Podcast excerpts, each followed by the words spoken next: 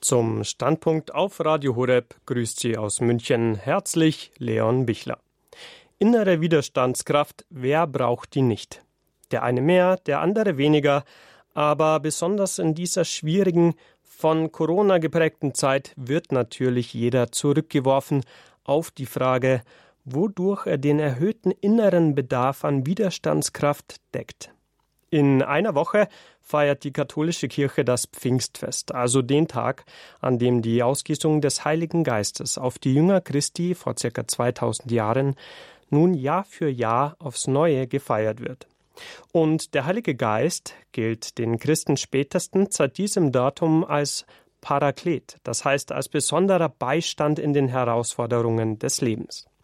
Die erwähnte innere Widerstandskraft wird in der Fachwelt auch Resilienz genannt. Und diese Sendung steht heute aus gegebenem Anlass unter dem Titel, wie wir schon eingangs gehört haben, die Corona-Krise Herausforderung für den Glauben als Resilienzressource. Dazu habe ich jetzt einen Sendungsgast im Studio, der bereits viel zu diesem Thema geschrieben hat und der nicht nur in diesem Bereich ein Fachmann ist. Bei mir ist heute Professor Dr. Markus Vogt, Lehrstuhlinhaber für christliche Sozialethik an der Ludwig-Maximilians-Universität in München. Herr Professor Vogt ist ein verheirateter Familienvater von drei Kindern, hat ehemals die Bundesregierung wie auch die europäischen Bischofskonferenzen in Umweltfragen beraten und den öffentlichen Diskurs über Themen wie Nachhaltigkeit maßgeblich gefördert, bis dieser Diskurs schließlich auch bei uns in der politischen Landschaft Deutschlands mittlerweile ein wichtiges Thema geworden ist.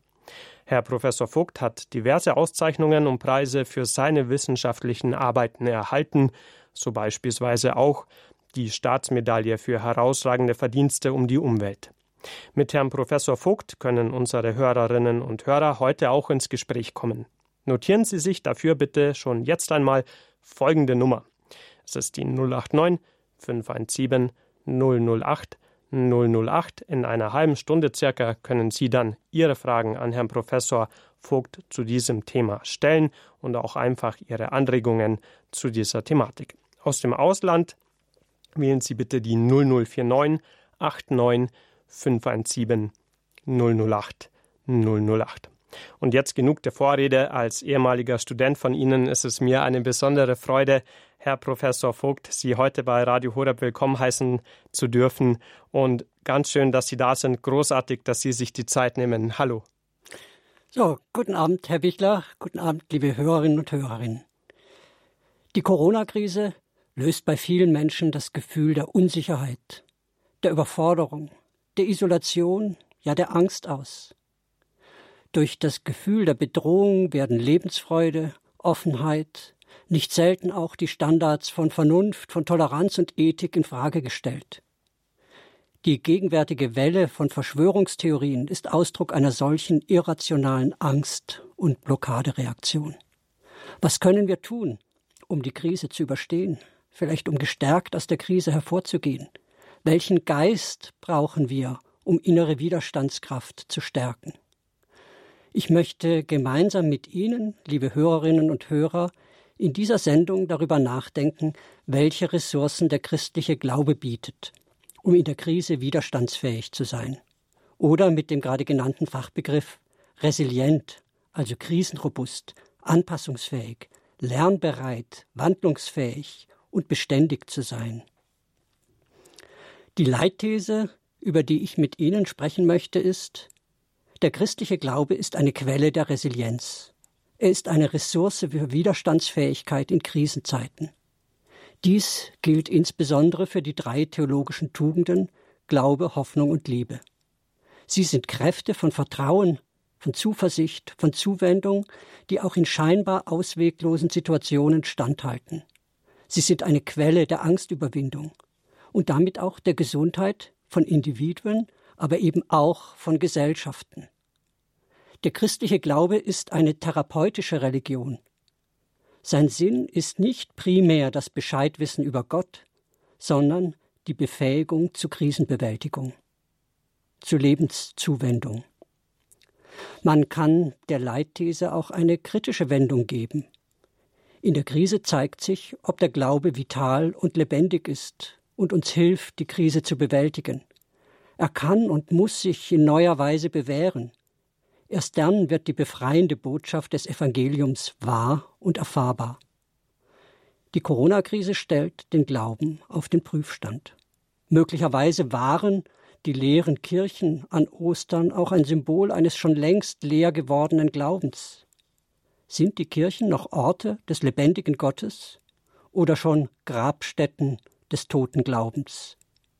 In Krisenzeiten muss der Glaube hinausgehen zu denen, die am meisten leiden und ihnen die Botschaft von Hoffnung, Vertrauen und Liebe bringen. Ein Glaube, der sich selbst abschließt, ist tot. Nur von den Rändern der Gesellschaft her, im Ausgang von den Abgründen der Existenz, in Auseinandersetzung mit den Ängsten, aber auch mit den Hoffnungen, Freuden, Aufbrüchen der Zeit wird der Glaube lebendig. Oder mit den Worten von Papst Franziskus Aufgabe der Kirche ist es, in der Corona-Krise insbesondere, ein Feldlazarett zu sein, also bei denen zu sein, zu sein, die leiden und ausgestoßen sind. Die Corona-Pandemie ist nicht die einzige Krise der Gegenwart. Wir leben in einer Zeit beschleunigter Veränderungsprozesse und tiefer sozialer, ökonomischer, ökologischer Umbrüche. Einiges spricht dafür, dass es sich dabei nicht um isolierte Einzelfänomene handelt, sondern um Elemente einer multiplen Krise. Wir erleben auch eine Krise der Demokratie, des Friedens, eine Krise von Europa, eine Klimakrise. Viele reagieren darauf mit tiefen Ängsten und diagnostizieren einen Zusammenhang von politischen, sozialpsychologischen, ökologischen Aspekten. Die angstbesetzte emotionale Aufladung von Politik begünstigt Feindbilder und den Rückzug in nationalistische Politik. Es untergräbt das bisherige Modell der Demokratie, das auf eine Rationalisierung der Diskurse und auf eine universale Ethik setzt. Teilweise ist das Gefühl der Bedrohung Ausdruck einer gesellschaftlichen Stimmung, die vielleicht auch irrational ist, die Dinge verknüpft, die gar nicht zusammengehören, zumindest nicht kausal. Zugleich gibt es in unserer Zeit auch einen nie dagewesenen Wohlstand und ein erhebliches Maß von Sicherheit. Trotzdem ist diese Stimmungslage geprägt von Angst. Der Soziologe Heinz Bute spricht von der Gesellschaft der Angst in seiner Diagnose der Gegenwart. Hierfür ist der Resilienzbegriff gerade besonders wichtig, weil er nimmt die Ängste ernst, aber er antwortet damit nicht auf äh, mit Rückzugsstrategien, sondern fragt, was sind die Ressourcen, die Fähigkeiten, um konstruktiv mit den Problemen umzugehen. In diesem Kontext möchte ich fragen, was die drei klassischen theologischen Tugenden Glaube, Hoffnung und Liebe zur Stärkung von Gesundheit, und von Krisenresilienz beitragen können. Ich gehe dabei nicht davon aus, dass der Glaube eine unmittelbare Antwort gibt. Also gleich eine Warnung vorweg, der Glaube ist kein Patentrezept, keine Antwort auf alle Fragen und alle Probleme. Er könnte aber vielleicht auf einer Metaebene helfen, die mentalen Infrastrukturen, die grundlegenden Einstellungen und Sinnmuster, den richtigen Geist zu finden, dessen es bedarf, um mit einer konstruktiven Perspektive nach Lösungen zu suchen. Zum Beispiel in der Balance zwischen Optimismus und Pessimismus, zwischen Beharrung und Wandel, zwischen Vorsicht und Mut, zwischen Tätigkeit und Gelassenheit. Mein Ziel ist es, in einer Tugendethik zu fragen, was die verborgenen Schätze des Glaubens sind, von Glauben, Hoffnung und Lieben, um damit den Gesundheits- und Resilienzbezug äh, Diskurs zu bereichern. Ich möchte prüfen zugleich, ob der Anspruch des christlichen Glaubens zur Bewältigung von Krisen beizutragen und zu befreien wirklich auch tragfähig ist in der gegenwärtigen Situation. Es geht mir also um einen wechselseitigen Lernprozess zwischen Glaube und Gesellschaft, zwischen Theologie und Resilienzdiskurs. Diesem Programm möchte ich mich mit Ihnen in drei Schritten nähern. Vertrauender Glaube, durchkreuzte Hoffnung, verwandelnde Liebe. Zunächst also zum Glauben. Der Glaube kann stark machen, so die Quintessenz einer Studie, Studie eine Doktorarbeit von Elias Stangl zum Thema Glaube und Resilienz. Im englischsprachigen, so seine Wahrnehmung, wird der Resilienzdiskurs viel unmittelbarer und direkter mit dem Glauben verknüpft. Spirituality, religious belief, faith in God werden dort relativ unbefangen als eine wichtige Kraft für die Stärkung von Resilienz eingestuft. Spirituelle Resilienz gilt als Fähigkeit, religiöse Vorstellungen und Praktiken zu nutzen, um existenzielle Krisen zu bewältigen. Fragt man, worin genau die gesundheitsfördernde Kraft des Glaubens besteht, dann scheint das Phänomen des Vertrauens, des Grundvertrauens von zentraler Bedeutung zu sein. Das entspricht dem ursprünglichen biblischen Begriff von Glauben, Aman, was man auch einfach als Vertrauen übersetzen kann. Aman meint sich verlassen auf Gott, ihm vertrauen, auf seine Verlässlichkeit setzen, um selbst Dauer und Verlässlichkeit zu gewinnen. Fest, sicher, zuverlässig sein. Die Zusage des biblischen Glaubens ist, dass derjenige, der sich im Glauben auf Gott und seine alles überdauernde Kraft ausrichtet, nicht zu Schanden wird. Gottvertrauen wird biblisch als Schlüssel für Krisenbewältigung verstanden und auch kritisch eingefordert. So skandierte Jesaja im sechsten Jahrhundert vor Christus angesichts des drohenden Exils: Glaubt ihr nicht, so bleibt ihr nicht. Das im Hebräischen ein Wortspiel, zweimal das gleiche Wort. Lo tohavinu äh, ki lo te amenu. Die biblischen Zeugnisse machen auf unterschiedliche Weise deutlich, dass der Glaube ein Grundakt ist, der Kraft geben kann, Schweres durchzustehen, ja auch ein Martyrium zu ertragen. Auch der Blick in die neuere Geschichte lehrt uns, dass es viele Wege und Weisen gibt, auch die widrigsten Umstände zu überstehen in der Kraft des Glaubens. Beispiele sind etwa Dietrich Bonhoeffer, Alfred Delp, Tiziano Terzani oder Pedro Arupe. Menschen, die fest in ihrem Glauben standen und so Gewalt, Folter, Gefängnis überstanden haben, ohne innerlich zu zerbrechen. Sie haben oft das Martyrium erlitten, sie sind gestorben, aber sie sind doch in gewisser Weise standhaft geblieben und haben Geschichte verändert. Das Verständnis des Glaubens als Vertrauen ist grundlegend. Die klassische Unterscheidung zwischen Glaubensakt, also fides qua, und Glaubensinhalt, fides quae, kann so interpretiert werden. Der Glaube ist ein Phänomen der Vertrauensbildung und nicht primär des Wissenserwerbs. Auch die gegenwärtige Fundamental- und Pastoraltheologie expliziert den Glauben meist als eine Form des Vertrauens und bringt ihn mit der Stärkung eines positiven Selbstbildnisses in Verbindung. Die Glaubensvermittlung und die Katechese kreist um Zusagen wie Gott liebt dich, so wie du bist. Gott hat Vertrauen in dich, Gott glaubt an dich und ermutigt dich. Gott glaubt an den Menschen. Wer sich von Gott geliebt weiß, der gewinnt eine innere Kraft, die stärker ist als alles andere. Darauf kommt es an. Der Glaube ist nicht primär ein Bescheidwissen über Gott, sondern die Annahme dieser Gewissheit, dieses Grundvertrauens, geliebt angenommen zu sein. Aus soziologischer Perspektive wird die gesellschaftliche Funktion von Religion oft als Kontingenzbewältigung umschrieben, also als Bewältigung der Tatsache, dass das Leben oft sinnlos, absurd und ungerecht erscheint. Dies kann sich zum Beispiel darin manifestieren, dass im Kontext beschleunigter gesellschaftlicher Veränderungsprozesse Glauben und Gottvertrauen wichtige Ressourcen zur Überwindung angstbesetzter Reaktionsmuster sind. Gottvertrauen ermöglicht, die Welt trotz aller Krisen, Katastrophen und Widersprüche als sinnvoll zu betrachten.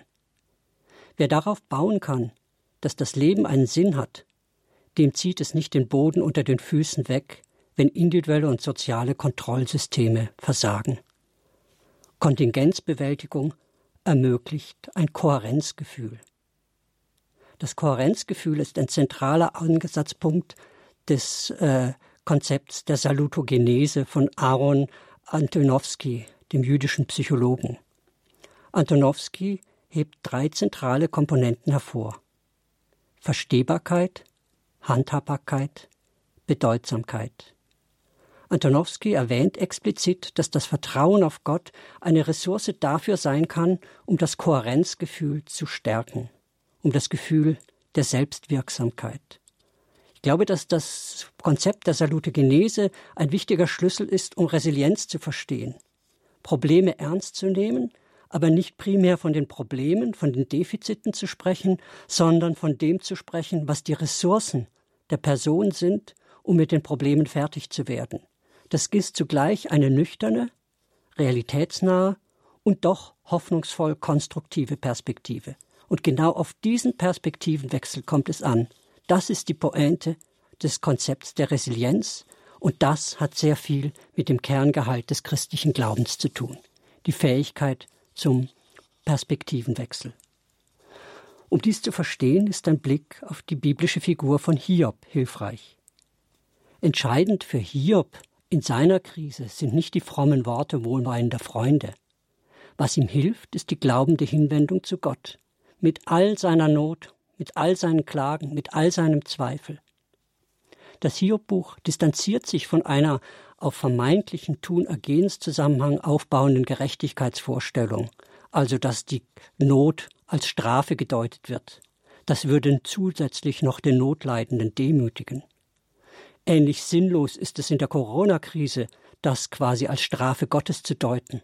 Das würde zusätzlich noch die Leidenden demütigen, ausgrenzen, beschuldigen und belasten. Nein, Christ, der christliche Glaube im Anspruch von Hiob ist genau das Gegenteil. Er sagt, wir haben manchmal keine Erklärung für die Not. Es kommt darauf an, sich dennoch in der Not Gott zuzuwenden und solidarisch zusammenzustehen. Der Verzicht auf eine Erklärung von Not durch Versagen oder unabänderliches Schicksal der Betroffenen erfordert jedoch Gottvertrauen um den Glauben an die Sinnhaftigkeit oder Kohärenz der Welt nicht zu verlieren. Die Basis hierfür ist ein Perspektivenwechsel. Der Glaube an Gott ist mit einer Neuausrichtung des Lebens verknüpft, die Krisenereignisse relativiert, ohne sie zu verharmlosen. Dies ist möglich, weil der Glaube an Gott aus der Ich-Zentriertheit herausführt und den Blick weitet die mit dem Grundakt des Glaubens verbundene Relativierung des eigenen Selbst und der eigenen Probleme impliziert eine gewisse Gelassenheit. Das Paradoxe daran ist, Gelassenheit verführt nicht zum Nichtstun. Sie ist gerade eine Voraussetzung für Stehbarkeit und Sinnhaftigkeit, vor allem aber auch für die Handhabbarkeit. In der Resilienzforschung spielen in diesem Zusammenhang Begriffe wie Mastery oder Agency eine wichtige Rolle. Also Probleme zu meistern, Aktivität zu behalten, Selbstwirksamkeit. Damit ist gemeint, dass Menschen umso resilienter sind, umso weniger sie sich in der Rolle von Opfern sehen. Clemens Settmark nennt dies die Kontrolldimension. Paradoxerweise bewirkt allerdings zu viel Kontrolle ein Kontrollverlust. Vor diesem Wahn bewahrt die Gelassenheit. Wer alles unter Kontrolle haben möchte, kann etwas nicht laufen lassen. Er kann nicht loslassen. Daher ist nicht die Gelassenheit, sondern die fehlende Gelassenheit der Grund für blockierte Agency. Ein Kontrollwahn, der alles, alle Unsicherheit ausschalten will, der alles im Griff behalten und überwachen will, lähmt. Das gilt auch für die Corona-Krise. Sie ist eine komplexe Herausforderung. Wir können nicht alles kontrollieren, vorherwissen. Wir müssen uns auf Sicherheit, auf Unsicherheiten einlassen, ohne deshalb blind, äh, uns in blinde Risiken zu stürzen. Aber dieser Umgang mit Unkontrollierbarkeit ist ein ganz wichtiges Phänomen. Das setzt ein gewisses Grundvertrauen ähm, voraus, das aber nicht eben einfach blindes, blinde Risikoverleugnung äh, ist. Nur wer die Tragfähigkeit des Bo der Tragfähigkeit des Bodens vertraut, kann auch aufbrechen und gehen. Ohne jegliches Vertrauen könnte der Mensch morgens sein Bett nicht verlassen, so Niklas Luhmann. Ich zitiere, unbestimmte Angst, lähmendes Entsetzen befielen ihn. Nicht einmal ein bestimmtes Misstrauen könnte er formulieren und zur Grundlage defensiver Vorkehrungen machen. Wir brauchen also ein gewisses Grundvertrauen, um überhaupt leben zu können. Glaube ist Grundvertrauen. Grundvertrauen ermöglicht Handlungsmächtigkeit. Glaube ist in der Krise die Fähigkeit zu vertrauen, nicht blind, nicht passiv, sondern aktiv, handlungsermächtigend, fragend, suchend, gelassen, neugierig, innerlich frei und nicht angstbesetzt. Ich komme zum zweiten Abschnitt. durchkreuzte Hoffnung. Der Glaube, so ein Ergebnis der bisherigen Überlegungen, kann zur Stärkung des Kohärenzgefühls beitragen. Die Verstehbarkeit, Handhabbarkeit, Sinnhaftigkeit ist mit einer zuversichtlichen Einstellung verknüpft. Damit ist das Vertrauen gemeint, dass es irgendwie weitergeht, dass man noch etwas vor sich hat, noch etwas aus sich machen kann und Neues beginnen kann. Dies ist in die Zukunft gerichtetes Vertrauen. Das nennen wir Hoffnung. So wie der Glaube die Basisstation ist, so ist die Hoffnung der Bewegungsvektor. Die vom Glauben grundgelegte Daseinsakzeptanz wird von der Hoffnung geweitet. So wie der Glaube in die Tiefe geht, so die Hoffnung in die Weite. Hoffnung ist das, was Robert Musil Möglichkeitssinn nennt. Vielleicht kennen manche von Ihnen den Jahrhundertroman Der Mann ohne Eigenschaften von Robert Musil. Eigentlich ist dies eine große Parabel auf das Lebensgefühl der, äh, der, des modernen, des spätmodernen Menschen. Zentral für die Hauptfigur Ulrich ist dieser Möglichkeitssinn. Eine spezifisch moderne Form der Hoffnung. Wenn man davon ausgeht, dass der Möglichkeitssinn und das in Bewegung bleiben Bestandteile von Handlungsmächtigkeit sind, dann muss auch die Hoffnung als zentrale Gesundheitsressource betrachtet werden. Denn Hoffnung ist die zentrale Kraft der Bewegung, die Bewegung ermöglicht. Ja, sie ist im eigentlichen Sinne diese Bewegung selbst. Hoffnung ist das, was unserer Seele, unsere Seele in Bewegung hält, was ihr eine Dynamik nach vorne verweist, verleiht. Die Kategorie der Hoffnung wird in der Resilienzforschung bisher kaum beachtet. Explizit eine Rolle spielt sie aber in dem Ansatz von Milton Erickson, dem Erfinder der Hypnotherapie. Auch der auch viel Traumaforschung gemacht hat. Auch die Traumaforschung liefert wertvolle Hinweise für den Zusammenhang von Resilienz und Hoffnung. Personen sind auch nach einem traumatischen Ereignis in der Lage, Handlungsweisen oder zentrale Kognitionen zu verändern. Dies wird in der Fachliteratur als posttraumatische Reifung beschrieben. Reifung bzw. das Wachsen, Wachstum deshalb, weil traumatische Erfahrungen zu einem Motor von Transformation, von Veränderung, von Umkehr, von Erneuerung werden. Ein Trauma, so der Traumaforscher Stephen Joseph, stellt die Betroffenen vor einen Wendepunkt in ihrem Leben. Eine wichtige Voraussetzung dafür ist, dass sich der Einzelne der Realität stellt, anstatt sie zu leugnen und zu verdrängen. Er muss das Unglück, vielleicht auch das partielle Scheitern, als Teil seines Lebens, Lebens annehmen, um dann daraus lernen zu können, daran wachsen und reifen zu können. Ich bin überzeugt, dass oft die wichtigsten Fähigkeiten gelernt werden aus der Auseinandersetzungen mit Situationen des Scheiterns. In der ehrlichen Annahme, was schiefgegangen ist, aber dann daraus sich verändern, daraus Neues lernen. Die stärksten Menschen sind nicht die, bei denen alles glatt geht, die immer oben schwimmen, sondern diejenigen, die aus Krisen, aus Situationen des Scheiterns, der Schwierigkeiten etwas lernen.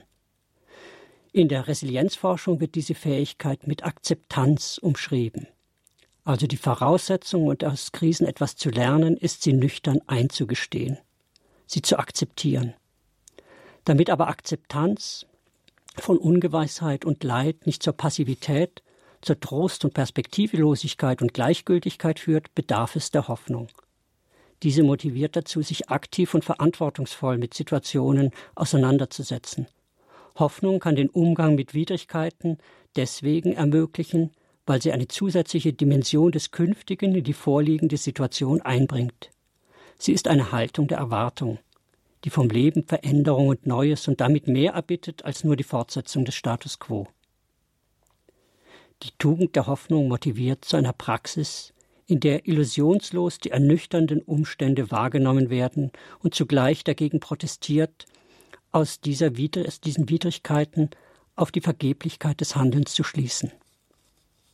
Wer hofft, setzt sich oft kontrafaktisch, bisweilen gegen alle vernünftige Wahrscheinlichkeit setzt eher auf den guten Ausgang eines Tuns, dessen Gelingensbedingungen von den Umständen des Handelns her nicht ersichtig sind, einsichtig sind.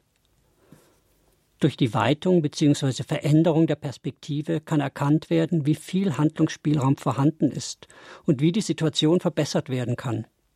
Die Hoffnung, etwas zur Problembewältigung beitragen zu können, ist auch der entscheidende Wendepunkt in traumatischen Lebenssituationen. Ich habe schon eben Milton Erickson genannt. Sein Schlüssel der Therapie ist das Erzählen von Geschichten. Erzählen von Geschichten, in der Einzelne sich wahrnimmt in Schwierigkeiten, aber neue Perspektiven ent, ähm, entwickelt. Beispielsweise im Umgang mit Gelähmten, indem er ihnen eine Perspektive gibt, was sie tun können, zum Beispiel nur den kleinen Finger bewegen. Vielleicht wird daraus die Fähigkeit, die Hand zu bewegen, den Arm zu bewegen. Oft werden nicht alle Probleme aufgelöst, aber die gewissermaßen blockierten Energien bekommen eine positive Richtung durch eine andere Selbstwahrnehmung, ein Perspektivenwechsel, den Milton Erickson mit Geschichten vermittelt hat.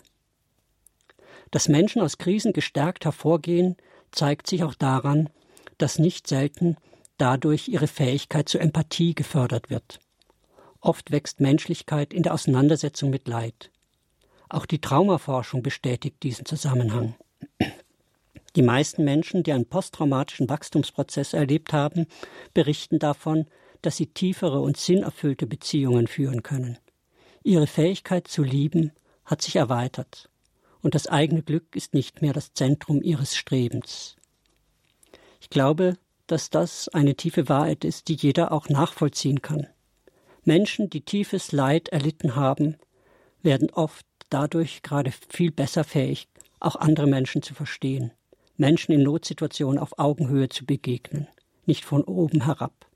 Nicht gewissermaßen die Siegertypen, die vermeintlich immer oben schwimmen, sind diejenigen, die wirklich zu Empathie fähig sind, sondern diejenigen, die auch das Scheitern, die Schwierigkeit kennen, aber darin die Hoffnung behalten und weitergeben. In theologischer Perspektive gehört Leid, Scheitern, Schuld und Ungerechtigkeit zum menschlichen Leben dazu. Wir brauchen eine Theologie des Scheiterns, eine Auseinandersetzung mit Situationen, wo etwas schief geht, um trotzdem nicht zu resignieren. Deutlich wird dies theologisch unter anderem in der Zentralität des Kreuzes als Erlösungssymbol. Das Kreuz meint gleich, gleich eben nicht, dass es keinen Karfreitag, kein Leid, kein Scheitern gibt, sondern dass mitten in der Nacht der Beginn des neuen Tages ist dass die Situation der Krise zugleich der Anfang eines Neubeginns sein kann. Die gemeinsame Synode der Bistümer der Bundesrepublik Deutschland in Würzburg in den 70er Jahren formulierte dies in dem Dokument Unsere Hoffnung so. Die Hoffnung auf die Auferweckung der Toten, der Glaube an die Durchbrechung der Schranke des Todes macht uns frei zu einem Leben gegen die reine Selbstbehauptung, deren Wahrheit der Tod ist. Diese Hoffnung stiftet dazu an, für andere da zu sein, das Leben anderer durch solidarisches und selbst stellvertretendes Leiden zu verwandeln. Darin machen wir unsere Hoffnung anschaulich und lebendig. Darin erfahren wir uns und teilen uns mit als österliche Menschen.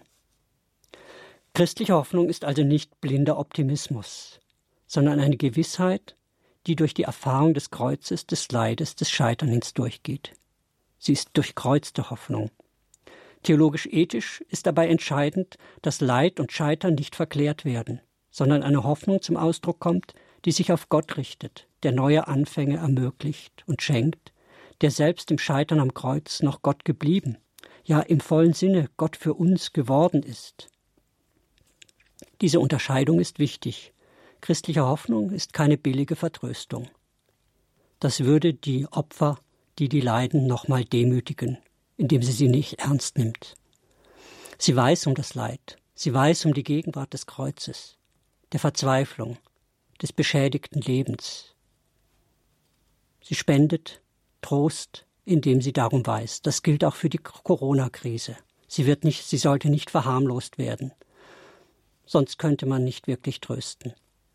Christliche Hoffnung ist gekoppelt mit nüchternem Realitätssinn. Peter Ustinov hat dies einmal so ausgedrückt. Der Optimist weiß, wie schlecht die Welt ist.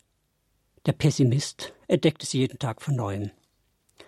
Christliche, der christliche Optimismus ist also nicht blind, nicht naiv, nicht blauäugig. Er rechnet mit Katastrophen als Teil des normalen Lebens. Die Corona-Krise, die Klimakrise, die Krise des Friedens, der Demokratie. Aber die Resignation behält nicht das letzte Wort. Er sucht das relativ Beste. Er tut dies in solidarischer Zugewandtheit. Damit bin ich bei meinem dritten, letzten Abschnitt verwandelnde Liebe. Die Transformation, die bei Menschen feststellbar ist, die eine schwere Krise durchlebt haben, zeigt sich unter anderem in einer größeren Offenheit. Eine Voraussetzung für die Offenheit ist das Vertrauen. Wer Vertrauen hat, kann sich ohne viel Angst der Welt und anderen Menschen zuwenden. Das offene Weltverhältnis hat zur Konsequenz, dass die Grenzen des Selbst erweitert werden. Das Fenster der Verwundbarkeit öffnet sich. Der Container des eigenen Ichs wird durchlässig für den anderen, für sein Leid, seine Hoffnung und seine Sorgen. Dadurch wird die Offenheit zur Praxis der Anteilnahme. Papst Franziskus nennt dies Barmherzigkeit. Wer barmherziger ist, hat ein offenes Herz für die Nöte und Sorgen des anderen. Er ist bereit zur Umkehr des Herzens, zu einer Umkehr, die dazu befähigt, sich den anderen mit echter Solidarität zu öffnen. So Franziskus in der Botschaft zum Weltfriedenstag 2016. Dem offenen Herzen stellt er die Gleichgültigkeit entgegen. Die Haltung der Gleichgültigkeit ist kennzeichnend für den, der sein Herz verschließt, um die anderen nicht in Betracht zu ziehen, der die Augen schließt, um nicht zu sehen, was ihn umgibt, oder ausweicht, um nicht von den Problemen anderer berührt zu werden. Gleichgültigkeit, so Papst Franziskus, verursacht vor allem Verschlossenheit und Teilnahmslosigkeit. Gleichgültigkeit ist das Gegenteil von Barmherzigkeit. Auch die Liebe steht der Gleichgültigkeit diametral gegenüber. Denn durch die Liebe büßen Dinge und Menschen ihre ähm, Gleichgültigkeit ein. Wer liebt, der sorgt und kümmert sich um etwas. Wer liebt, dem liegt etwas am Herzen. Dieses sich kümmern ist verschränkt mit einer Entgrenzung des Ichs. Wer liebt, öffnet sich. Wer liebt, kreist nicht mehr um sich selbst. Wer liebt, weitet die Grenzen des Selbst und geht eine Beziehung mit anderen ein. Wer liebt, verknüpft das eigene Wohlbefinden mit dem Wohl des anderen. Eine Liebesbeziehung lässt einen nicht kalt. Wenn wir lieben, entsteht etwas wie ein vibrierender Draht zwischen mir und dir, zwischen uns und der Welt. Der Soziologe Hartmut Rosa nennt dies Phänomen Resonanz. Und er sagt, gelingendes Leben beruht wesentlich auf Resonanz. Er versteht darunter, dass der andere da draußen mit mir so in Beziehung tritt, dass ich durch diese Beziehung selbst verändert werde, dass ich mich dabei und darin verwandle. Dies wendet er nicht nur auf die Beziehung zu Menschen, sondern auch auf die Beziehung zu Dingen und Lebensräumen an. Die Liebe ist eine verwandelnde Kraft. Die Liebe macht alles neu. Es gibt eine schöne Definition von Gesundheit von Freud. Er definiert Gesundheit nicht als die Abwesenheit von Beeinträchtigung, wie die WHO, sondern er definiert Liebe als die Fähigkeit, äh, Gesundheit als die Fähigkeit zu lieben und zu arbeiten. Ich finde dies eine sehr einprägsame Definition. Liebe ist ein Faktor der Gesundheit, vielleicht mehr. Liebe ist Ausdruck von Gesundheit, Motor von Gesundheit, Motor der Fähigkeit, mit dem Leben positiv umzugehen, auch wenn teilweise einzelne Dinge immer wieder schiefgehen. Sie geht über das Gelingen, das reaktive Streben nach Sicherheit, Kontrolle und Schutz vor Verwundungen hinaus und drängt auf eine Befreiung. Sie kann dazu beitragen, sich aus blockierten Weltsituationen zu befreien, während Ängste, die menschliche Fähigkeiten, sich die Welt anzuverwandeln und in wechselseitige Beziehung zu treten, blockieren. Im Unterschied dazu drängt Liebe dazu, offen auf andere zuzugehen. Liebe konstruiert ein dialogisches, von Responsivität, also Antworthaftigkeit und Resonanz geprägtes Weltverhältnis. Insofern ist die Liebe aus der Angst um sich selbst befreit, macht sie offen für andere und anderes. Sie erhöht die Neugierde und die Welt und weitet die Perspektive. Auf letzteres verweist auch die Hoffnung. Wie wir gesehen haben, spielt diese eine wichtige Rolle für die Gesundheit von Menschen, die sich in dramatischen Krisen befinden.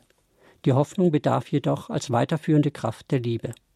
Denn ohne die Liebe ist die Hoffnung inhaltsleer. Die Hoffnung befreit zum Handeln. Sie ermöglicht neue Anfänge. Die Liebe gibt der Hoffnung eine Richtung. Durch die Liebe werden Dinge und Menschen bedeutungsvoll. Dies ist nicht nur für Resilienz von Individuen von Bedeutung, sondern auch für Lebensformen. Nur von Neugier geprägte Lebensformen und Kulturen haben eine Spannung, die zur Weiterentwicklung motiviert. Liebe oder das gesellschaftliche Pendant, die Solidarität, ist eine entscheidende Fähigkeit der Gesellschaft, mit Krisen fertig zu werden.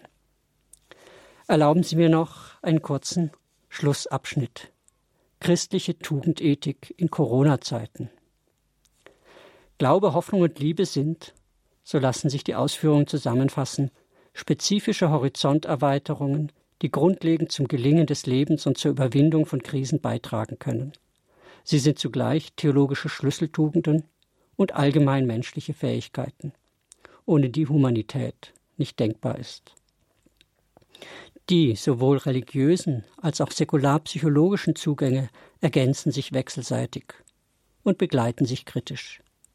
Glaube, Hoffnung und Liebe zielen auf ein tieferes Verständnis von dem, was Gesundheit ausmacht und fördert.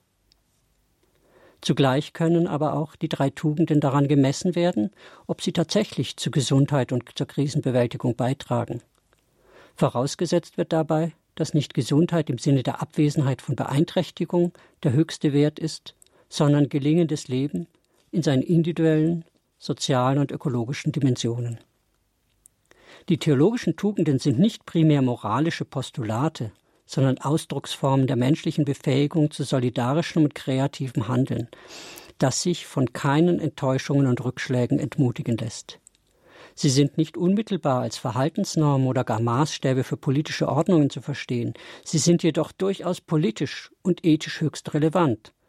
Denn Glaube, Hoffnung und Liebe zielen nach christlicher Überzeugung auf die Überwindung von Angst um sich selbst und ermöglichen eine vorbehaltlose Hinwendung zum Nächsten.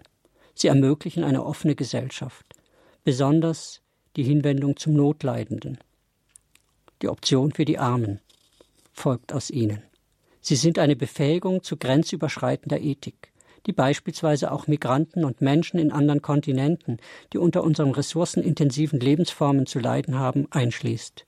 Sie können dazu beitragen, Wandlungsprozesse zu bewältigen und eine Revolution zum Humanen ermöglichen. Die Resilienzforschung macht deutlich, dass eine solche Einstellung nicht nur gut, sondern auch überlebenswichtig ist. Ein wesentlicher Faktor von nicht resilienten Systemen und Gesellschaften ist die Unfähigkeit, auf Umweltveränderungen zu reagieren. Abgeschlossene Kulturen sind nicht lernfähig. Und wenn sie nicht lernfähig sind, drohen sie zu stagnieren und nicht selten unterzugehen. Die Abschottung ist auch ein wesentliches Kennzeichen von aktuellen postdemokratischen Populismus und Realitätsverweigerung, gerade in der Corona-Krise. Ich denke, ich brauche keine Namen nennen, aber wenn wir nach USA schauen, nach Großbritannien, nach Brasilien, ist hier viel zu merken von dieser angstbesetzten, realitätsverleugnenden Reaktion auf die Krisen, die die Fähigkeit der Gesellschaft, konstruktiv damit umzugehen, blockiert. Gegenwärtig stellt sich die Frage, wie Herausforderungen aussehen könnten, die nicht bloß Abwehrkräfte wachrufen, sondern Kreativkräfte eines gesellschaftlichen äh, Wandels wecken. Es kommt darauf an, sich durch den Geist der Fremdheit, des Ungewohnten, der Herausforderung anstacheln zu lassen und anstecken zu lassen, woher er auch kommen mag. Eine Überwindung der Angst vor Fremden, vor Ungewohntem, vor Bedrohlichem, zu der die theologischen Tugenden wesentlich beitragen können, ist Voraussetzung dafür, die mit der Globalisierung und äh, Pluralisierung äh, und den gegenwärtigen Krisenphänomenen verbundenen gesellschaftlichen Konflikte zu bewältigen. So wie Immunsysteme in unserem Körper nur dann stark werden, wenn sie mit Keimen, mit Herausforderungen konfrontiert sind, so könnte man sagen, die Corona-Krise ist gewissermaßen eine Herausforderung für die gesellschaftlichen und sozialen Immunsysteme. Es kommt darauf an, sich von ihnen herausfordern zu lassen, zu lernen um eine resiliente Gesellschaft zu erzeugen. Ich bin davon überzeugt, dass die Leittugenden Glaube, Liebe, Hoffnung dabei Wegweisung dienen können. Vielen Dank für die Aufmerksamkeit. Sie hörten den ersten Teil des Standpunkts auf Radio Horeb, vorgetragen von Herrn Professor Dr. Markus Vogt, der Lehrstuhlinhaber für christliche Sozialethik an der Ludwig-Maximilian-Universität in München. Jetzt folgt eine kleine Liedpause und danach haben unsere Hörerinnen und Hörer die Möglichkeit, mit Professor Dr. Markus Vogt ins Gespräch zu kommen, darüber beispielsweise, wie man eben den Glauben als Resilienzressource in seinem eigenen Alltag fruchtbar machen kann, also als Ressource für innere Widerstandskraft in dieser Corona-Zeit, wie man also diese jetzt theoretischen Impulse auch in die Praxis umsetzen kann, rufen Sie also gerne an. In der Zwischenzeit unter folgender Rufnummer. Es ist die 089 für München 517 008 008. Ich wiederhole 089 für München 517 008 008. Aus dem Ausland bitte die 0049 vorwählen. Bleiben Sie dran, bis gleich.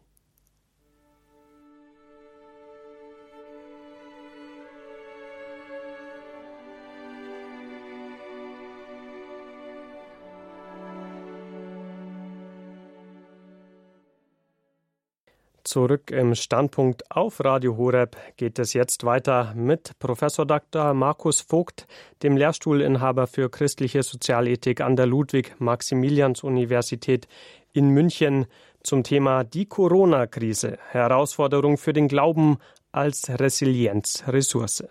Natürlich unter interessiert uns, wie unsere Hörerinnen und Hörer den Hörern den Herausforderungen rund um Corona mit ihrem, in ihrem Alltag begegnen und auch welche Fragen Sie zu dem bisher gehörten Vortrag von Herrn Professor Vogt haben, kommen Sie dazu gerne jetzt mit uns ins Gespräch. Die Nummer dafür lautet 089 517 008 008.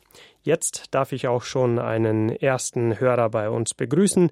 Willkommen bei Radio Horeb. Hallo. Ja, ich muss sagen, ich fand den Vortrag sehr gut und ich muss sagen, ich mache, äh, erlebe in meinem persönlichen Glaubensleben auch, dass ich ähm, jeden Morgen immer wieder mich auch überwinden muss und vor allen Dingen das auch durch Gebet und durch äh, Bibellesung und Bibelstudium gut schaffe und vor allen Dingen auch durch die heilige Messe, weil ich einfach erfahre, dass Gott mir die Kraft gibt oder Jesus die Kraft gibt, immer durch den Tag gut durchzukommen. Und ähm, ich muss auch ehrlich sagen, Gebet ist wirklich auch eine unwahrscheinliche Gabe, die uns Gott gegeben hat, ähm, auf die wir jetzt viel mehr wieder zurückgreifen sollten, gerade jetzt in dieser Krisenzeit.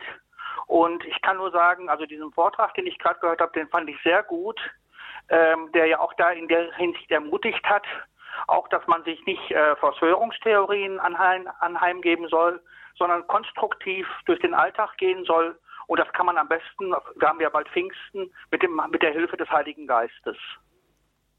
Ja, also herzlichen Dank. Das war ja eher jetzt ein Kommentar, glaube ich, auch nochmal. Vielen Dank. Äh, es freut mich, dass Sie mit dem Vortrag etwas anfangen könnten. Für mich ist dann auch wichtig, durchaus nochmal zu sagen, eine Unterscheidung der Geister daraus abzuleiten. Also zu sagen, nicht ganz selbstverständlich jeder Glaube hilft wirklich, die Krisen zu bewältigen.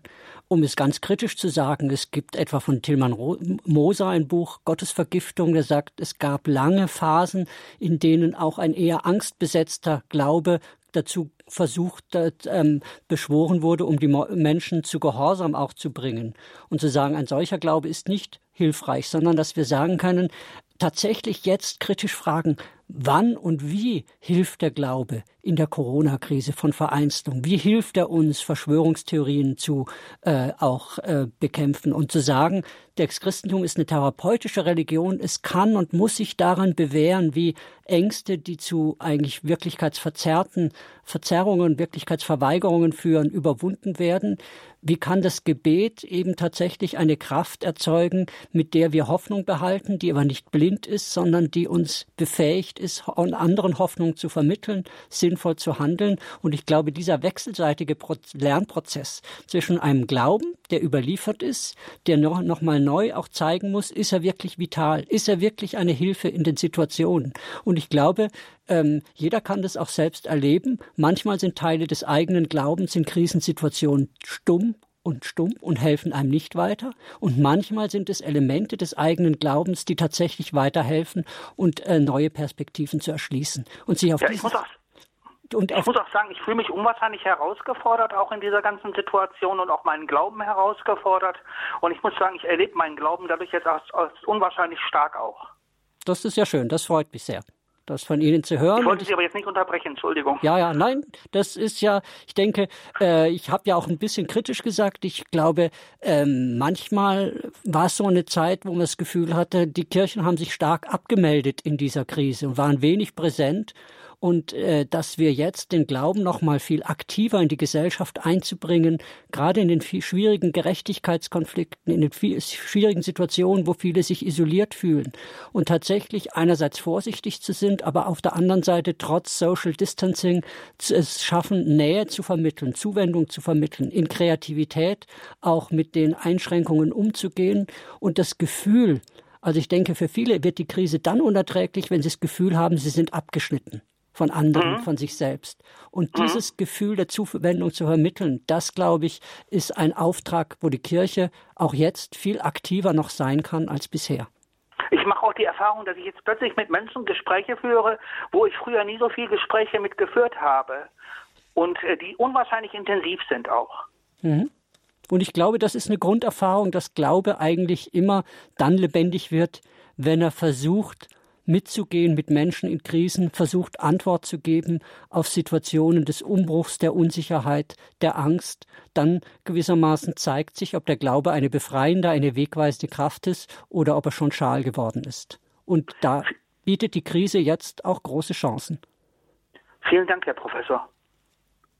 Gerne. Grüße nach Essen, danke auch und damit auch schon an unseren nächsten Anrufer hiermit das Wort. Wir begrüßen aus Radolfzell Herrn Hager bei uns. Guten Tag, Herr Hager. Ich äh, glaube auch, dass die Corona-Krise nicht als Strafe Gottes angesehen werden darf. Aber mir macht ein Wort Jesu zu schaffen. Äh, ich weiß nicht mehr genau, ich habe gerade die Stelle im Evangelium gesucht, wo der Bethesda-Turm eingestürzt ist sind 18 Menschen erschlagen worden und dann hat er noch auf ein, äh, auf ein Unglück hingewiesen worden. Jesus sagt dann, diese Menschen haben nicht mehr gesündigt als andere. Aber er warnt dann ausdrücklich, wenn ihr nicht glaubt, wird euch noch viel Schlimmeres zustoßen. So in dem Sinn. Äh, dieses Wort macht mir also ehrlich gesagt zu schaffen. Was ist äh, darunter zu verstehen? Ja, also zum einen erstens, ähm, äh, es wurden Menschen erschlagen, aber sie haben nicht mehr gesündigt als andere. Also ja. das ist das, was ich ja gerade versucht habe, an, an Hiob auch deutlich zu machen. Und ich glaube, ja, ja. das ist ganz wichtig zu sagen, diese alte, naive Theorie, diejenigen, denen es schlecht geht, denen geht es deshalb schlecht, äh, weil sie gesündigt haben und Gott straft sie, dass wir das auch hinter uns lassen. Und es gibt ja nicht wenige, die auch in der Corona-Krise nochmal damit gekommen sind, diese als Strafe Gottes zu deuten. Und das abzuwehren mit Hiob und mit vielen auch Bibelversen, das scheint mir das erste Wichtige zu sein. Und das Zweite, äh, Sie sagen, Sie beunruhigt die Frage, äh, die Aussicht, wenn ihr nicht glaubt, dann äh, wird es noch viel schlimmer kommen. Ähm, ich glaube, da ist es wichtig, den, Glaube als, den Glauben als existenzielle Kraft zu verstehen.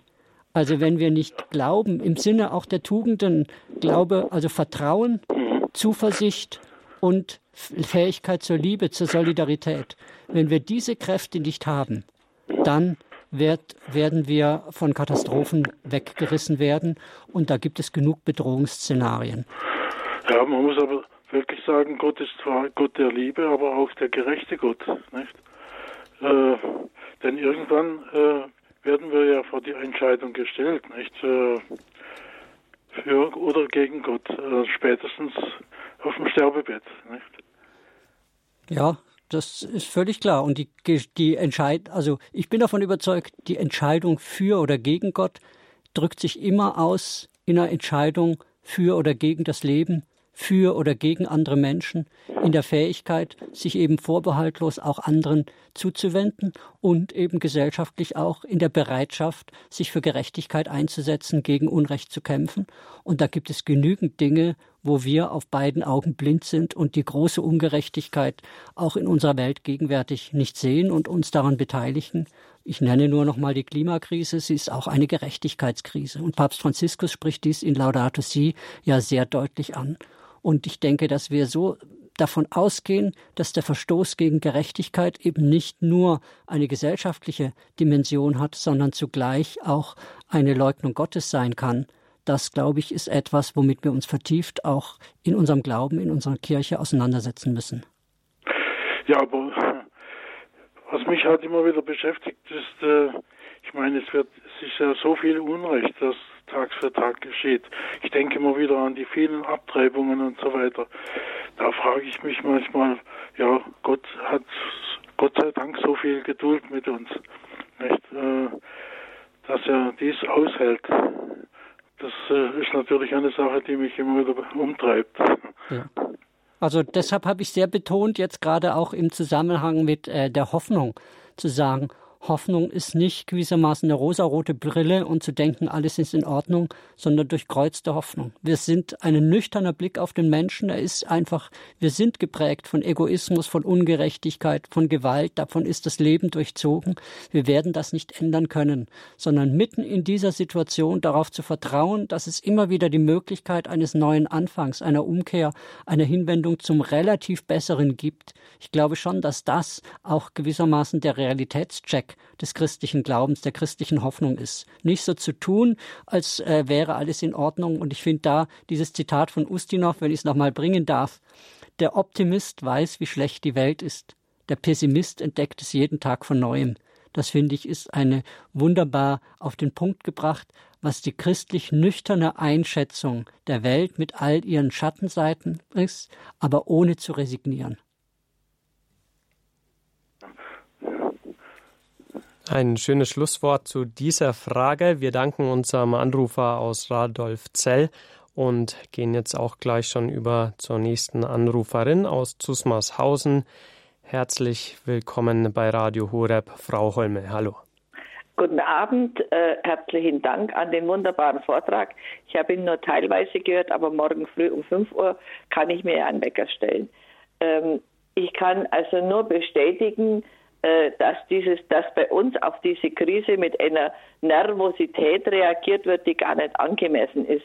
Es gibt viel schlimmere Krisen. Wenn man den äh, Mariathon angehört hat, wie es denn äh, zum Beispiel in Afrika äh, echte Krisen gibt. Bei uns, wir können mit Desinfektionsmitteln, mit Mundschutz und so weiter, können wir mit der Krise eigentlich ganz pragmatisch umgehen. Ähm, meine Erfahrung sagt, dass Menschen, die wirklich im Glauben stehen, mit echten Krisen, zum Beispiel Verlust eines Kindes oder wie ich, wo mein Mann so plötzlich gestorben ist, dass sie ganz anders umgehen. Mein Mann ist also sehr äh, von einer Stunde auf die andere an plötzlichen Herzversagen gestorben und der Notarzt hat gefragt, warum schreit diese Frau nicht? Und äh, am nächsten Tag die Beerdigungs, äh, die Frau vom Beerdigungsinstitut hat gesagt, man merkt sofort, wenn, wenn man in ein Haus kommt, wo ein Verstorbener liegt, äh, ob das ein gläubiges Haus ist oder nicht. Und ich denke, es gibt viel größere Krisen wie diese Corona-Krise. Es ist nur äh, fremd und neu, dass es alle betrifft. Herzlichen Dank für Ihren Vortrag. Ja, das scheint mir auch nochmal eine wichtige Unterscheidung zu sein. Persönliche Katastrophen äh, können viel, viel schlimmer sein. Und äh, wir müssen zugestehen, in dieser Krise, sie ist zum großen Teil eine gewissermaßen äh, virtuelle Krise. Wir befürchten etwas, was zum Glück so schlimm zumindest in Deutschland nicht eingetroffen ist. Ich denke, es gibt schon Erfahrungsberichte jetzt aus Italien, in Bergamo, teilweise aus USA, wo schon auch viele äh, sind, die sehr hart von dieser Krise betroffen sind. Ähm, aber das Besondere dieser Krise ist im Grunde äh, gewissermaßen politisch gesprochen, dass es sich um ein Risiko handelt, wo wir einfach sehr vorsichtig sein müssen mit der Möglichkeit der exponentiellen Steigerung der Ansteckung, wo wir völlig die Kontrolle auch unseres Gesundheitssystems ähm, ver, ähm, verlieren. Und deshalb war es richtig, von der Politik starke Eingrenzungen und Einschränkungen auch zu verordnen, um damit vorsichtig umzugehen. Aber jetzt ist es wichtig, auch die Krise nicht mehr als nötig zu dramatisieren und gewissermaßen dieses Augenmaß zu sein, zu sehen, was ist wirklich die Herausforderung, für wen ist sie schlimm, wie schlimm. Es gibt auch vielen eigentlich, denen es in der Krise relativ gut geht, die vielleicht sogar äh, diese Situation mal ähm, äh, quasi äh, mehr im Homeoffice arbeiten zu können, vielleicht mehr Zeit zu haben, wenn viele Dinge abgesagt sind, auch aus dem Hamsterrad des ständigen Stresses herauszukommen, die dieser Krise auch positive Seiten ein, abgewinnen können. Ich selber als Akademiker gehöre auch eher dazu, dass ich sage, es ist, äh, für mich ist es ein Geschenk, dass ich so viel Zeit am Schreibtisch habe, um liegengebliebenes zu bearbeiten. Und ich denke, so sind es die ganz unterschiedlichen Erfahrungen. Wir müssen beide Seiten ernst nehmen aber dürfen im Grunde nicht aus dem Blick verlieren, dass die wirklichen großen Abgründe eben immer individuelle Krisen sind, Situationen, wo der Einzelne mit Tod und Krankheit konfrontiert ist und wir dürfen das nicht generalisieren. Also vielen Dank für Ihren Erfahrungsbericht. Danke für Ihren Vortrag. Alles Gute. Guten Abend, auf Wiederhören. Frau Holme. Als nächstes dürfen wir vor der Liedpause eine Anruferin aus München begrüßen. Grüß Gott bei Radio Horeb, Frau Angela. Ja, hallo, hier ist die Frau Angela. Ich habe leider die Sendung ein bisschen spät eingeschaltet, aber ich wollte nur noch mal eins dazu sagen. Und zwar wirklich unser absoluter Joker als Christen ist das Beten. Und, äh, und jetzt gerade der Herr Söder hat gesagt, betet. Es wurden viele im Internet Gebetsgemeinschaften gebildet. Und das Gebet, das hilft. Gebete, die werden immer erhört, auch wenn uns das manchmal verborgen bleibt. Und dann ist auch noch Folgendes, generell auch vor Corona, und das haben Sie alles richtig gesagt, nicht übertreiben mit der Panik, aber auch nicht zu leichtsinnig sein, das ist alles korrekt. Aber jetzt noch das andere, zum Beispiel meine Kollegen, da sind viele, die sagen, Kirche, das ist alles Quatsch und, und so weiter. Aber wenn ich dann, wenn die dann in einer Krise sind und ich sage, Leute, ähm, ist es okay für euch, wenn ich für euch bete, dass die Mutti wieder gesund wird? Ja, ja, das ist gut. Die, die freuen sich egal. Und wenn die noch so äh, kirchenfern sind und sagen, das ist alles Schrott, in, interessanterweise, wenn man sagt, man, man betet für die, da sind die sofort damit einverstanden und die bedanken sich dann auch. Und dann entwickeln sich da auch teilweise sehr interessante Gespräche daraus. Man darf natürlich nicht so sehr jetzt gleich auf die Kirche da schönreden, sage ich jetzt mal, aber man kann so ganz vorsichtig sich dann auch die, an die Leute rantasten und und auch in der Corona-Zeit, die haben dann zu mir gesagt, Mensch, sind wir froh, dass wir dich haben. Du machst uns immer wieder Mut. Ich habe auch ein bisschen Galgenhumor. Jedenfalls, man muss immer versuchen, und gerade als Christ, es ist nicht immer einfach, aber dass man eine, eine gewisse Vorbildfunktion einnimmt und dann schauen die, was hat sie, was ich nicht habe. Das wollte ich nur noch mal ganz kurz mit dazu sagen. Hm. Also vielen Dank nochmal auf den Hinweis, jetzt auch das zweite Mal schon, die wichtige Kraft des Gebetes. Ich finde das eine sehr spannende Frage. Gut, ich bin Wissenschaftler und versuche das dann auch nochmal ein bisschen analytisch so zu betrachten. Welche Art von Kraft, von Hoffnung, von Problembewältigung ist tatsächlich das Gebet.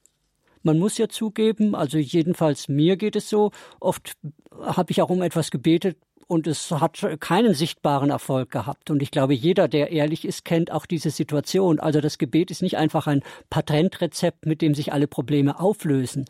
Ähm, es gibt die Situation des Betens und wir haben das Gefühl, wir finden kein Gegenüber. Das Gebet läuft ins Leere. Und ich glaube, diese Erfahrung der Leere, die Erfahrung quasi nicht unmittelbar mit Gott in Berührung zu kommen oder ins Leere hinein zu beten, zu beten und trotzdem bleiben alle Probleme. Ich glaube, mit dieser Erfahrung sollten wir uns auch ähm, konfrontieren. Und dann erst wächst eigentlich das Bewusstsein, für wel welche Art von Kraft das Gebet sein kann. Sie kann gelassen, es kann Gelassenheit vermitteln, indem wir eben quasi sagen, wir haben das Mögliche getan, aber wir wissen, dass im Grunde alles, was wir tun können, in der Regel nicht genug ist. Und dass wir uns ein Stückchen distanzieren von der Haltung des Aktivismus und Vertrauen auf den richtigen Geist, zu sagen, die wichtigsten Dinge im Leben sind eigentlich nicht Dinge, die wir machen, die wir kontrollieren, sondern die uns geschenkt werden. Und in dieser Art Selbstdistanzierung, aber da gehört in das Gebet auch hinein die Klage über Situationen, die unerträglich bleiben. Da gehört die Bitte, die Hoffnung, da gehört auch die Wahrnehmung äh, des Dankes, was gelungen ist. Und mitten in Krisen gibt es oft Dinge, die eigentlich auch sehr schön sind, die Grund für Dankbarkeit sind. Und ich glaube, das ist das, was ich meinte, dass der Glaube vor allem und dazu hilft, uns innerlich diese Einstellung zu finden, gewissermaßen diese mentale Infrastruktur, dass wir mit einer Perspektive an uns, an das Leben herangehen, die uns äh, quasi die Einstellung vermitteln, dass wir gemeinsam, solidarisch, liebend, Hoffnung, gelassen an Problemlösungen äh, gehen können. Und wichtig ist, das Gebet ist kein Grund, wir hoffen jetzt auf einen Gott und legen die Hände in den Schoß und sind passiv, sondern ein Gebet, was glaubwürdig ist, das ähm, ähm, führt dann auch weiter, dass wir das uns Mögliche tun. Und da kann das Gebet durchaus auch Kräfte in scheinbar ausweglosen Situationen entfesseln. Das Gebet ist vor allem ein innerer Perspektivenwechsel, der uns hilft, anders mit Problemen umzugehen als Leute, die diese Dimension nicht kennen. Damit vielen Dank an Frau Angela aus München und ja, gern geschehen. einen schönen Abend Ihnen. Alles Gute. Sie hören den Standpunkt auf Radio Horeb und nach der jetzt anschließenden Liedpause sind wir auch weiter mit unseren Hörerinnen und Hörern im Gespräch. Jetzt sind die Leitungen momentan frei. Sie haben also sehr gute Chancen durchzukommen, wenn Sie mit uns, das heißt mit mir und Herrn Professor Dr. Markus Vogt, dem Lehrstuhlinhaber für christliche Sozialethik an der Ludwig-Maximilians-Universität in München ins Gespräch kommen möchten zu dem Thema, wie man den Glauben als ja, Ressource für innere Widerstandskraft gerade auch in dieser Corona-Zeit fruchtbar machen kann in Ihrem konkreten Alltag und auch wenn Sie sonstige Fragen zum Gehörten haben, gerade auch eben zu dem Vortrag, der im ersten Sendungsteil hier stattgefunden hat. Jetzt darf ich Ihnen auch noch mal die Nummer hier zum Anrufen durch, durchgeben. Es ist die 089 für München, dann die 517 008 008. Bis gleich.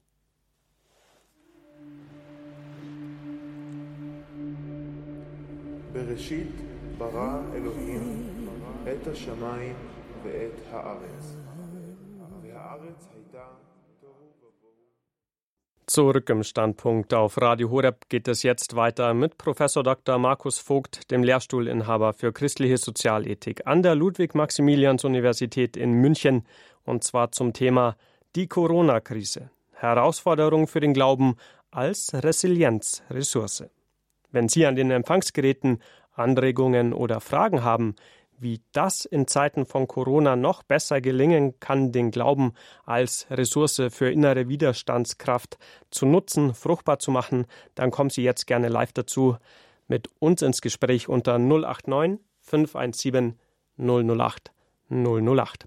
Diese Nummer hat jetzt auch eine Dame aus dem Ausland gewählt, nämlich aus Alpbach in Tirol. Ich begrüße bei uns ganz herzlich Frau Anna Lederer. Hallo, guten Abend. Ja, ich sag Ausland, das gefällt mir. Ja, deutschsprachiges Ausland. Also. wir sind Nachbarn. Ja, so kann man es ja. sehen. Ganz herzlichen Dank. Das ist immer eine ganz spannende Sache, weil ich da nicht allergisch bin ich nicht, aber ein bisschen rebellisch bin ich schon. Dass so, ich habe da eine, eine Statistik, wo steht, der Virus hat den niedrigsten Todes, Todes ähm, wenigsten Toten, alles mögliche andere. Und die größte Ratte ist die Ungeborenen. Sech, ein, über 61 Mal mehr. Na, ich wissen wohl, eh, man muss, es ist ganz was Mysteriöses. Und, und das, äh, und, und die viele Angst zum Teil ist begründet. Aber was in der Kirche eine Genauigkeit ist, das gar nicht mehr normal ist in meinen Augen ist Satan satanisch fast. Diese Angst war alles Heiliges genommen. Und ich glaube, es hat den Sinn, in meinen Augen hat es den Sinn, dass wir uns neu besinnen für diese wertvollen äh, Dinge, Sakramente, was wir haben. Ich glaube, das war der Hauptsinn. Aber diese Angstmache, ich, wissen was, ich trage überall Maske in öffentlichen Räumen, aber in der Kirche nicht, da nehme ich keinen äh, Maulkorb. Und, äh, und dann, wissen was, und dann wäre angegriffen, aber in so einem Tal herin ist ja weit und breit, kein Virus kann mehr folgen. Und das ist so interessant, dass man dann Glaubensgespräche hat und dann kann man alles Mögliche sagen, dass, äh, mir fällt es jetzt momentan nicht ein, aber, aber so, mit nichts geht man so äh, äh, wild um, als wir, als wir mit den heiligen Sachen. Nein, irgendwo schaut, schaut das jetzt, fällt mir nichts gescheit sein, muss ich echt sagen. Aber in meinen Augen ist viel Hysterie. Ah, jetzt weiß ich schon. Ein Gesetz ist wichtig zum Schutz und zum Heil des Menschen. Aber wenn es dann unmenschlich wird, und das ist zum Teil so, ich bin nämlich, ist auch 84 Jahre, und die Kinder sind immer gern gekommen, alles ist auseinandergerissen worden. Die Kinder haben direkt fast, sind abgeschreckt worden fast. Und, und die alten Leute in Öttersheim, was da Lieblosigkeit passiert ist. Und da ist das Gesetz nicht mehr in Ordnung. Jesus haben es gekreuzigt und ähm, Paulus haben es auch, weil er sich nicht nach einem Gesetz gehalten hat, umgebracht. Und, und da kann man viel, mehr müsste etwas menschlicher sein und gerade in der Kirche nicht die Leute aussperren, sondern sagen, treffen wir uns zum Gebet. Österreich ist frei geworden, weil es durch das Gebet zusammengekommen sind und nicht auseinander. Ich kann mir nicht vorstellen, die Kinder alle, alle sind weg, nur ein paar so Erwachsenen da. Sicher, durch die Medien haben sie eine Chance. Aber wer sich mit Glauben nicht auseinandersetzt, der, der lernt nichts dazu. Also ich, ich glaube, dass das zum Teil ein großer Nachteil ist. Ich glaube, dass besser beten, zusammenstehen, ein bisschen Distanz, Achtsamkeit, aber nicht Hysterie. Also das ist meine meins. Vielen Dank, Frau Lederer. Sie haben jetzt einige Punkte hier angesprochen, auf die Herr Professor Dr. Markus Vogt gerne näher eingehen wird. Ja, vielen Dank, Frau Lederer. Ist nicht ganz leicht, auf Ihre Frage, auf Ihren Einwurf zu antworten, aber ich denke, das trifft was, was im Augenblick die zentrale Herausforderung ist, zu unterscheiden, was ist Hysterie, was ist Panik, was ist Angstmache und was ist berechtigte Sorge und Vorsicht. Ich finde, da ist eine ganz wichtige Unterscheidung ähm, von Sören Kierkegaard, der in seinem Begriff der Angst das mal unterschieden hat und sagt quasi, diffuse Angst, die lähmt. Angst, die quasi ein Grundlebensgefühl ist, die sich nicht auf was Konkretes richtet, auch äh, Kafka beschreibt dieses Gefühl der Angst, das uns lähmt. Und ich glaube, das gibt es durchaus jetzt auch, dieses diffuse Gefühl der Angst, der Lähmung, was ich zitiert habe von Buddha, die Gesellschaft der Angst, der findet da auch vieles. Und das ist strikt zu unterscheiden von der konkreten Sorge um Risiken, um Gefahren. Und ich glaube, genau das müssen wir jetzt ähm, exakter lernen. Wo sind genau die Risiken? Und es ist ein komplexes System. Wir wissen oft äh, ähm, noch wenig Zusammenhänge und müssen sagen, wo können wir Ansteckungsrisiken tatsächlich identifizieren? Wo können wir sie minimieren? Wo müssen wir vorsichtig sein, damit eben die Krise, die äh, Pandemie sich nicht weiter ausbreitet? Und ich glaube, das Gefühl, ähm, Risiken identifizieren zu können, und dann im Sinne der Selbstwirksamkeit, also auch der Resilienz, etwas dagegen zu tun zu können, das hilft sogar oft eher das diffuse Gefühl der Angst der unbestimmten Gefahr auch zu vermeiden. Und ich glaube, das ist jetzt die entscheidende Auseinandersetzung, in der wir stecken. Äh, ich denke, zu Recht sagen Sie, dass wir beim Social Distancing, also gegenüber der Isolation, gerade von anderen, äh, von alten Menschen, vielleicht teilweise über das Ziel hinausgeschossen sind oder differenzierter gesagt, wir müssen es lernen, diese ähm, körperliche Distanz, die vielleicht nötig ist, zu vermitteln, zu verbinden, gleichzeitig mit der Vermittlung auch von sozialer Nähe, von Kommunikation.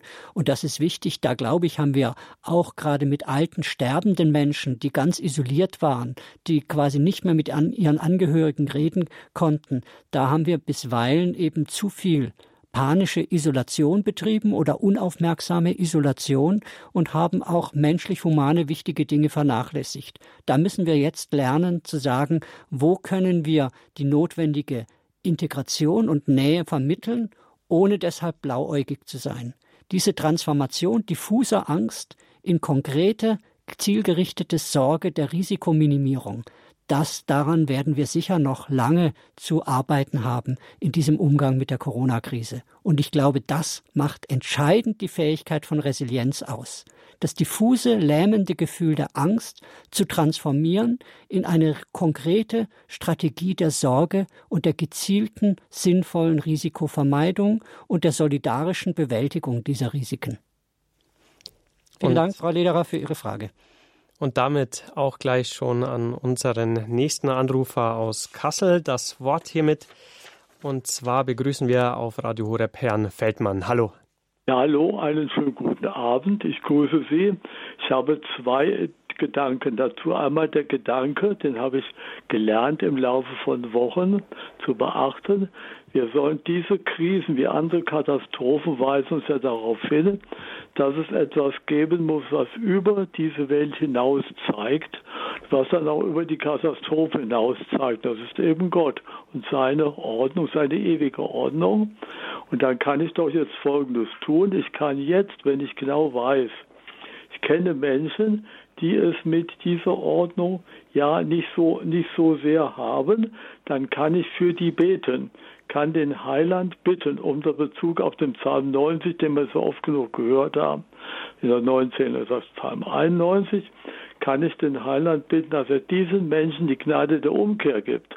Das heißt, dass ich dann um viele Menschen, die jetzt im Sterben sind, die vielleicht jetzt an der Corona leiden, dass ich denen die Gnade der Umkehr, der tiefen Reue erbitte, dass die einsehen, es könnte doch einen Gott geben. Dann möchte ich alles bereuen, was hier geschehen ist, möchte mich diesem Gott zuwenden. Dann kann ich für deren Rettung was tun, denn das ist biblisch belegt, dass das geht. Das war mein Beitrag. Ja, herzlichen Dank, Herr Feldmann, für diesen Beitrag. Ich denke, jetzt aus meiner Perspektive als Wissenschaftler finde ich das eine ganz spannende Frage. Wo lernen wir in der Krise zu glauben? Und merken quasi äh, die Verlässlichkeit, wenn wir nur auf uns selbst verlassen, reicht das nicht und wir hoffen auf etwas Höheres, wir hoffen auf Gott. Es gibt natürlich viele Menschen, die in der Katastrophe auch den Glauben verlernen und die sagen, warum lässt Gott dieses Leid zu, was ja oft viele ungerecht betrifft. Also ich glaube, die Situation ist nach beiden Seiten offen.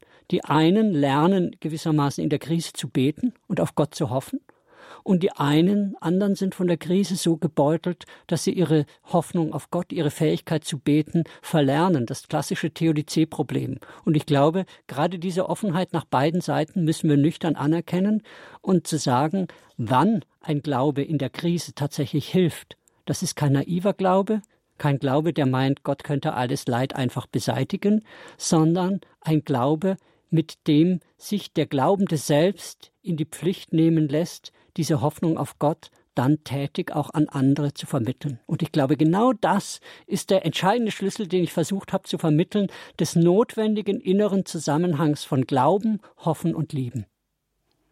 Damit ein herzlicher Dank an Herrn Feldmann aus Kassel. Und als nächstes darf ich Frau John bei uns begrüßen. Guten Abend. Guten Abend.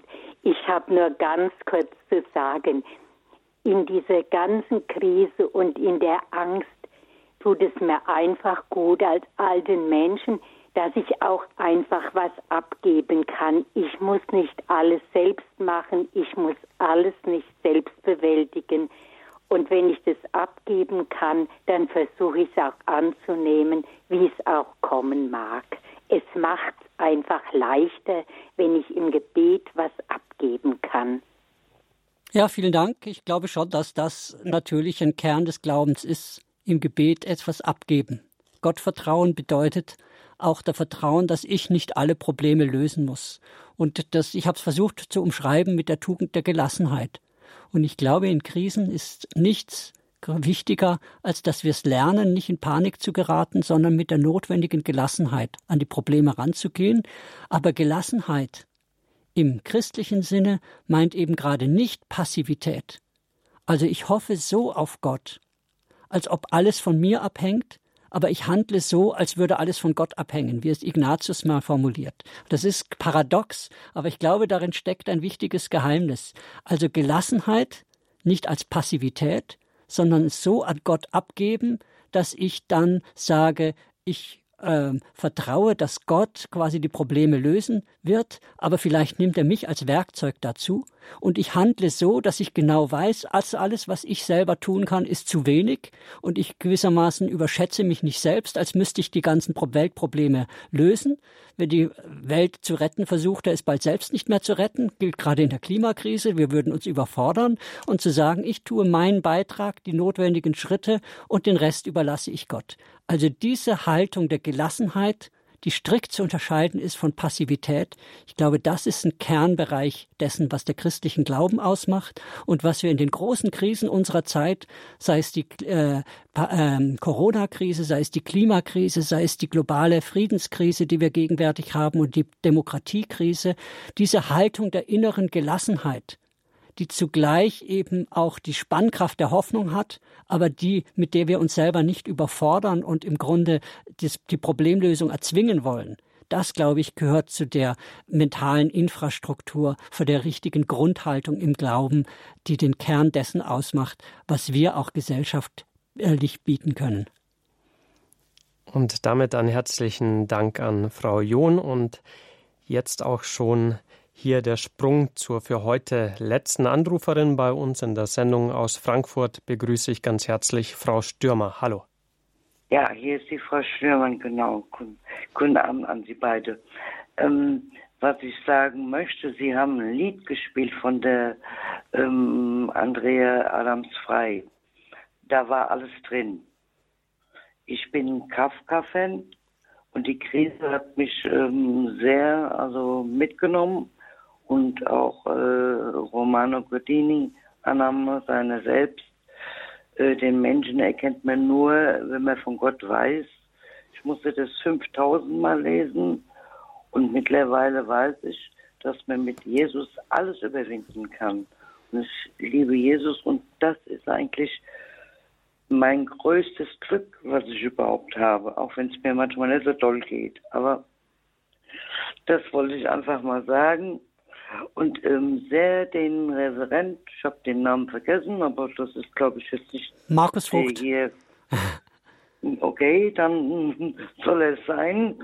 Ähm, ich habe nur zugehört, was er gesagt hat, nicht wer er heißt. Aber das ist einfach, ähm, es gibt immer wieder Krisen. Und ähm, ich bin mittlerweile auch schon über 70 und ich glaube, ich weiß, auch, ähm, dass man einige Krisen überwinden muss, ob man will oder nicht. Das gehört zum Leben. Und wenn ich Jesus nicht lieben würde, ich würde es gar nicht schaffen. Also das war das, was ich dem Herrn da, der, der ist ja so goldig eigentlich. Der, ja, was er sagt, das hat Hand und Fuß für mich. Ganz einfach, auch wenn ich jetzt die Letzte bin. Ich hoffe, äh, nicht die Letzte von allen hier. Last but not least, danke für Ihr also Zeugnis. Ganz, ganz liebe äh, Grüße und hat der Herr, der da, den, den mag ich irgendwie, weil der sagt so Sachen, die gehen mir so zu Herzen auch. Hat er irgendwas zu sagen? Weil ich finde, wenn man an Jesus dran bleibt, da kann man nichts verkehrt machen, oder? Ja, danke für Ihr Kompliment auch, äh, das hier an Herrn Vogt geht. Und danke für Ihren Beitrag, Herr Vogt.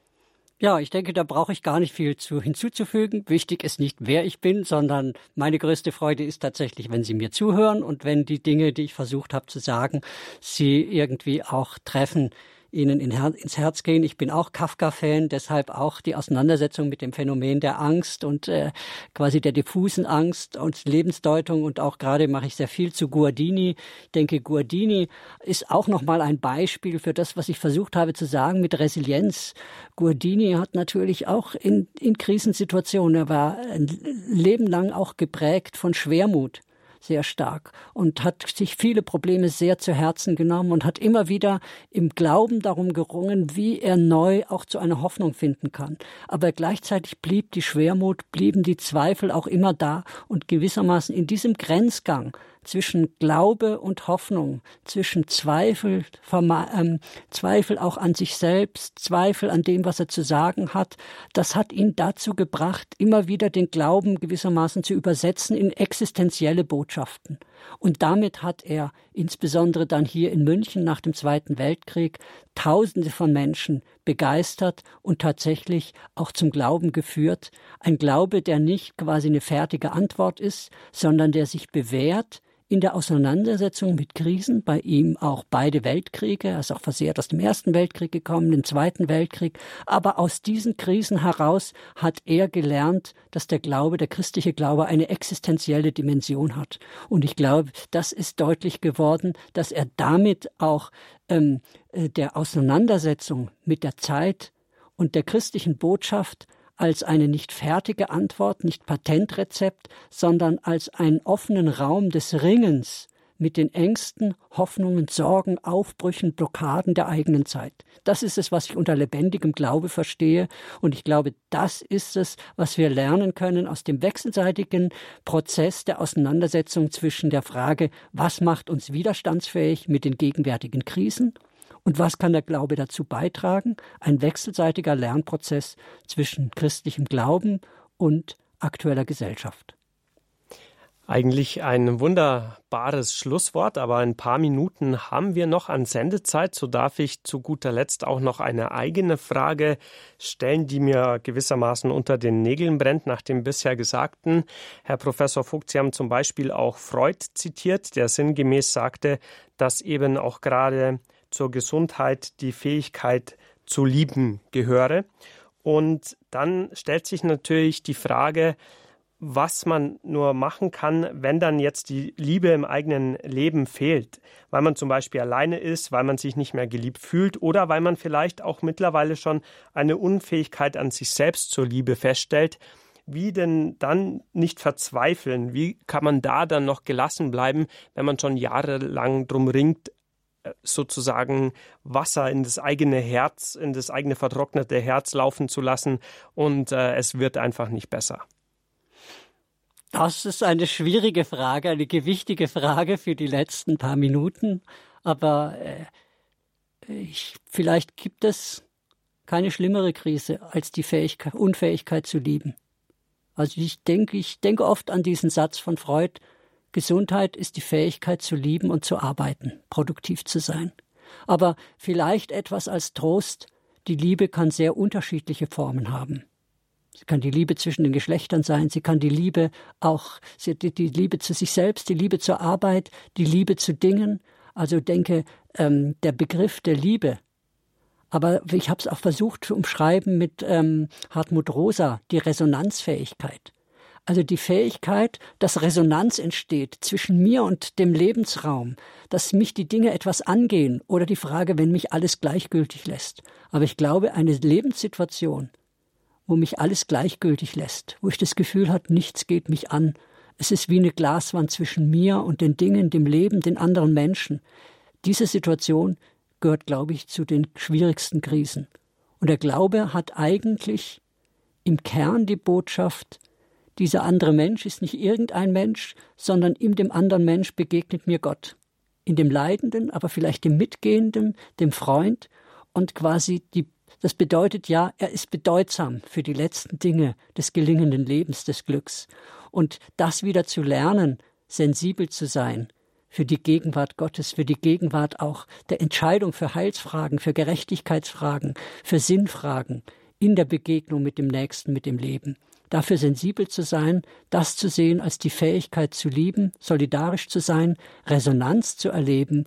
Ich glaube, dafür zu kämpfen lohnt es sich.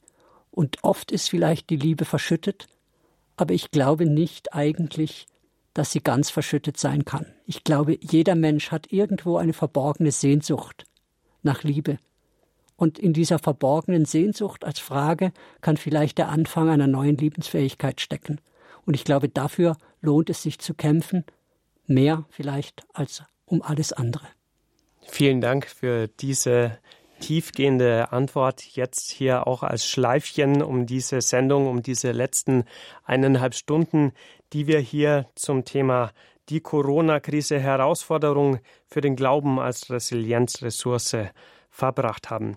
Herzlichen Dank dafür. Vielen Dank, dass Sie sich die Zeit genommen haben und uns auch Rede und Antwort gestanden haben, Herr Professor Dr. Vogt. Herzlichen Dank, Herr Bichler.